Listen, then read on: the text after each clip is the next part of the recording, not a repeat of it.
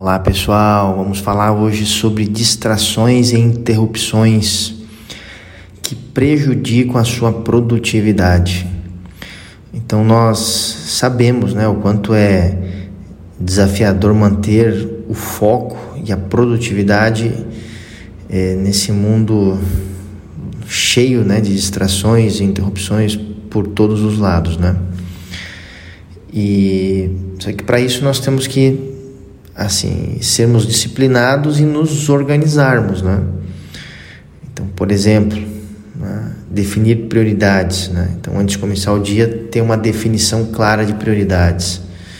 Segundo, criar um ambiente propício para a produtividade, para o foco, ou seja, tornar o ambiente, né, limpo, asseado, organizado, que não te distraia, né?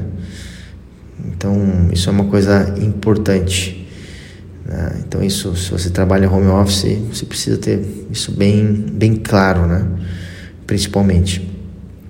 Mas também, se você trabalha no escritório, acontece distrações direto, então você tem que ter um ambiente propício. Terceiro, faça pequenas pausas, né?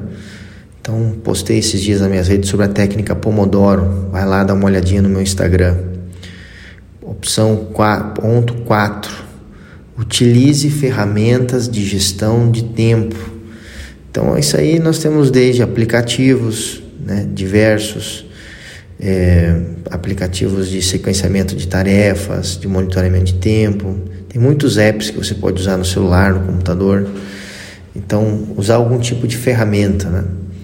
Então, eu gosto muito de usar o Todoist, que não é até uma, um controlador de tempo em si, mas um, um, uma ferramenta simples de priorização de tarefas, né? E, e o último ponto que gostaria de comentar, não menos importante, pelo contrário, que é aprender a dizer não. Às vezes você tem que definir limites e dizer não para que você consiga priorizar. Tá bom?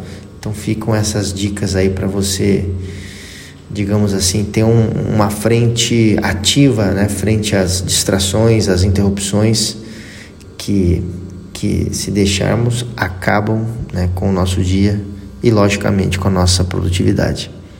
Tá bom, pessoal? Um grande abraço. Até mais.